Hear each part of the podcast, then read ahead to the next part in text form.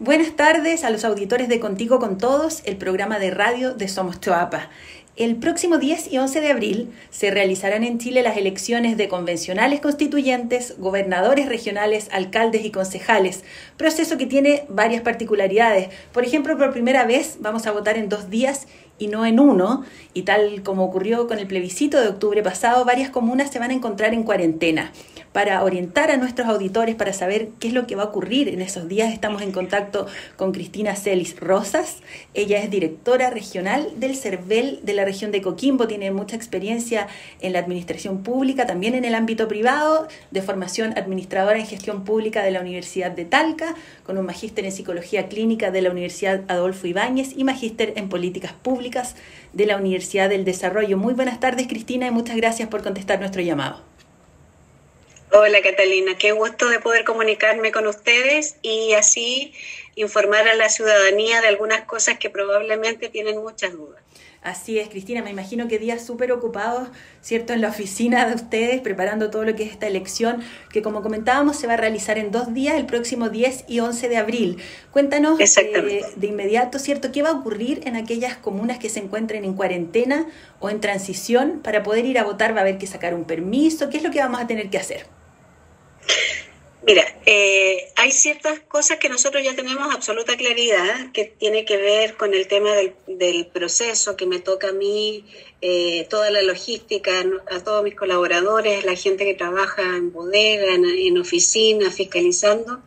Hay cosas que nosotros tenemos bien ciertas. Hay otras que nosotros tenemos que esperar en términos de lo que resuelva la autoridad. En este caso, lo que tú me preguntas, me corresponde eh, a la subsecretaria Martorell pronunciarse, porque ellos son los que en definitiva administran la comisaría virtual. Pero yo recuerdo perfectamente que para el plebiscito, dada la asistencia que se, que se esperaba que, que hubiera, iba a ser imposible tener una cantidad de permisos muy grande. En esa oportunidad, eh, dado que cada acto electoral es un feriado irrenunciable, por lo tanto está el comercio general cerrado, se permitió que con la cédula de identidad podía ser eh, el acto electoral de sufragio. Ya. Por lo tanto, estoy solamente intuyendo, no es algo que me lo hayan informado, pero me imagino que podría ser similar. Por sea, claro. Salvo que hubiera algo en contrario, se los tendríamos que comunicar. Pero ya tenemos esa experiencia. Ya, y considerando también el plebiscito entonces de octubre como experiencia, eh, ¿qué medidas se van a disponer en los locales de votación, Cristina, para resguardar la seguridad tanto de vocales como de votantes? Al igual que en el plebiscito, tuvimos un éxito bastante importante en el término de aforos y eh, un nuevo rol que cumplieron algunos jóvenes personas de, de distintas edades, que fue el rol del facilitador. Sí ese rol fue bastante apreciado eh, en el sentido de que efectivamente se iba ingresando de acuerdo al aforo que pudiera tener el local en que se encontraba. ¿Ya? Eh, se había dado un número en esa oportunidad, caso que en esta otra vamos a tener que visualizar con respecto al local que nos toque, porque el aforo se daba 10 personas por mesa.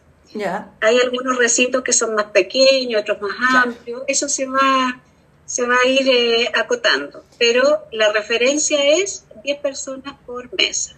Los facilitadores son los encargados de recibir al, ciudadano en la puerta, eh, acompañarlo o señalizarle dónde queda su mesa de votación para que otro facilitador lo acompañe para que eh, haga la espera necesaria.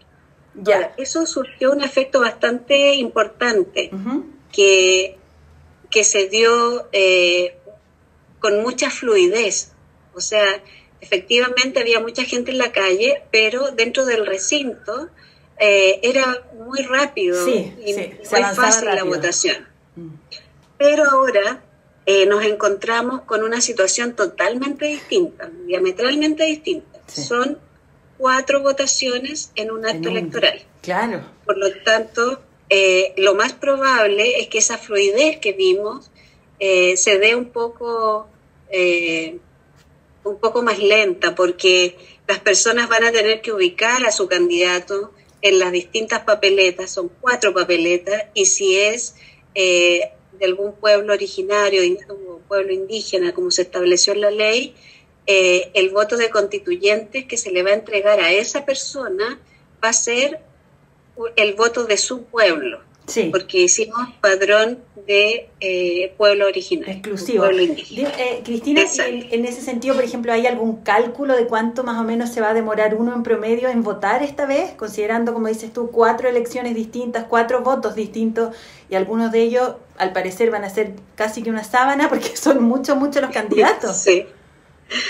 Sí, mira, la verdad es que eh, algunas proyecciones que he escuchado pero que no tengo certeza de que pueda ser así, va a depender de cada persona en realidad, de que tenga súper claro lo que quiere votar, de que encuentre a su candidato.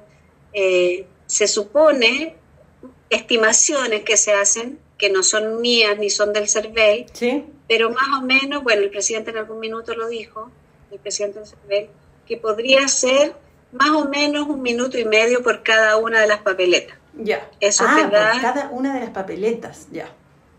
Claro, para poder ubicar a, al candidato. Claro. Ahora, eso es como, como harto tiempo por cada papeleta. Mm. Pero eh, van a ser algunos más rápidos, otros más, más lentos, entonces van, van a haber promedios. Vamos a ver el día de la votación realmente cuánto se demoró cada, cada persona o en promedio pero va a ser una elección eh, histórica, dado que eh, los convencionales constituyentes, eh, o sea, se dio gracias al plebiscito que, que ellos, en alguna forma fue el apruebo el que contundentemente se, se, pronunció sobre el rechazo, y por eso estamos eligiendo hoy día convencionales constituyentes. Pero también tenemos una nueva elección que tampoco había sido eh, anterior, mm. la de gobernadores regionales, efectivamente. ¿Los votos van a ser de distinto color, por ejemplo? Sí, son distintos colores y eh, se le indica a la, a la persona cada una de las cédulas que va a recibir, la que es de alcalde, la que es de, de concejales, de gobernadores, de convencionales constituyentes. Ajá. Por lo tanto, eh, la persona que, quiere saber más o menos quiénes son, eh, yo, lo, yo lo personal lo que hago es que busco quiénes son y los googleo. Ya, o sea, vas, revisas en la lista, ¿cierto?, quiénes son los candidatos de tu distrito y los lo buscas en Google para informarte. Es que es un súper buen consejo, Cristina, porque, porque hay mucha información dando vuelta, eh, hay muchos estímulos, muchos estamos expuestos a tanta, tanta información, entonces qué bueno poder orientar a las personas para, para saber quiénes son los candidatos que les corresponden. Esa es mi experiencia, en realidad eso es lo que yo hago porque eh, quiero saber por quién estoy votando, por lo tanto lo, lo googleo y veo un poco de historia de, de la persona, etcétera, de experiencia. Esa es mi forma, pero puede, puede haber montones de formas a través de, de, no sé, pues, eh, redes sociales, eh, también hay campañas en, en, la calle, etcétera. Cada uno tiene su, forma. La mía es esa. Yo me instruyo a través de, de, no solo lo que sale en prensa, sino que reviso un poco la historia. Ya. Y, también nosotros como CERVEL, ¿Ya? por ejemplo, hablando de alcaldes, por ejemplo, tenemos una historia de algunos candidatos que están en la página que lo, se puede revisar en donde está la trayectoria del candidato. Ya. Ya ah, hay personas que, eh, por ejemplo, eh, mira, te voy a hablar de La Serena. Por ejemplo, el candidato de La Serena eh, se inició como concejal y posteriormente fue alcalde. Ya. ¿Ya? Y hoy día se está postulando nuevamente como alcalde. diría yo que este sería como el tercer periodo. Yo me refiero a la circunscripción en que yo tengo que votar. Eh, esto está todo para que nuestros auditores lo puedan buscar, ¿cierto? En la página del CERVEL. Pueden entrar también directamente a elecciones2021.cervel.cl. Ahí está la información. Lo estaba mirando yo ahora y es, bastante clara y gráfica de qué es lo que se vota ese día, que, eh, en el fondo la explicación, qué van a hacer los convencionales constituyentes, cuáles son eh, también las eh, atribuciones, las responsabilidades de los otros cargos que vamos a elegir, los alcaldes, los concejales, los gobernadores regionales. Hay bastante información ahí súper útil para el votante. Sí, incluso fíjate que en, en esa misma información que tú me estás, que, que estás refiriendo, es bien importante revisar, bueno, para el que quiere revisar. Yo, a mí me gusta, me gusta estudiar en realidad. Muy bien, votar informada. Entonces, sí, me mm. gusta, eh, soy de biblioteca, de, de leer. Ya. Entonces, ¿qué es lo que ocurre? Que, por ejemplo, los gobernadores para poder inscribirse tenían que incorporar un programa para ser inscritos. Puedes leer sus programas. Eh, para los constituyentes, el constituyente también tenía que ingresar a un programa de lo que proponía para, para ser electo eh, constituyente. Si hay gente que, quiere hacer eso, está disponible para que lo lean. O sea, cada uno eh, se informa de, de, la forma que le, parezca más adecuada. Claro. Todas las formas están bien, digamos, de acuerdo a los intereses de cada uno. Y eh, hay otros que simplemente votan y no se informan. Claro, ojalá, todos quienes nos escuchen se informen, por supuesto que, es súper importante. Cristina, dos preguntas para, para ir cerrando. Una tiene que ver con la nómina de vocales de mesa que ya fue publicada, ¿cierto?, el sábado. ¿Hasta cuándo hay plazo para presentar las excusas? Quienes no van a poder. Hasta el, hasta el miércoles. Hasta este miércoles. 24. Sí, son tres días. Ya. 22, 23 y 24. Yo ahí, por lo que entiendo, ¿cierto? Las personas mayores de 60 años, mujeres embarazadas, eh, quienes también se desempeñan como cuidadores o cuidadoras de adultos mayores, madres o padres de hijos menores de dos años. Ahí hay una, una serie, una lista de causales que, a las que se puede Pero esos padres o madres de hijos de menores de dos años al 10 de abril. Al 10 de abril, ya. Sí. Bueno, también estar ausente del país o radicado en alguna localidad distante más de 300 kilómetros. En el fondo hay varias causales que también uno las puede eh, leer en cervel.cl y poder, em, cierto, pedir o, excusarse de cumplir esa función ese día.